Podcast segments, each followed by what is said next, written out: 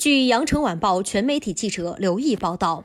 二月一十六号，北京冬奥会总共决出八枚金牌。短道速滑进入最后一个比赛日，将产生男子五千米接力和女子一千五百米两枚金牌。自由式滑雪男子空中技巧决赛，齐广璞、贾宗洋值得期待。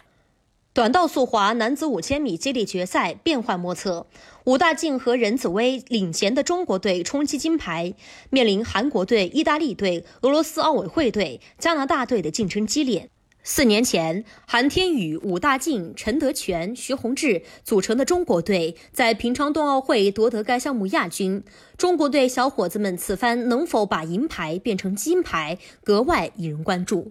短道速滑女子一千五百米比赛，中国金花张雨婷、韩雨桐、张楚桐今天首先参加四分之一决赛，面对舒尔廷、丰塔纳、贾文珍等名将，中国姑娘有望冲击奖牌。自由式滑雪男子空中技巧比赛，冬奥会四朝元老齐广璞和贾宗洋分别以资格赛第一和第二的身份进入决赛。贾宗洋是该项目的索契冬奥会季军、平昌冬奥会亚军，比赛经验很丰富。徐梦桃夺得北京冬奥会自由式滑雪女子空中技巧金牌，有助于激发混合团体两位队友更好的状态。今天还将产生高山滑雪男子回转金牌，中国队的徐敏甫、张阳明将力争突破自我。在冬季两项女子四乘六公里接力决赛中，唐嘉玲领衔的中国队将全力以赴。冰壶赛场上，中国男队和女队分别迎来循环赛收官战，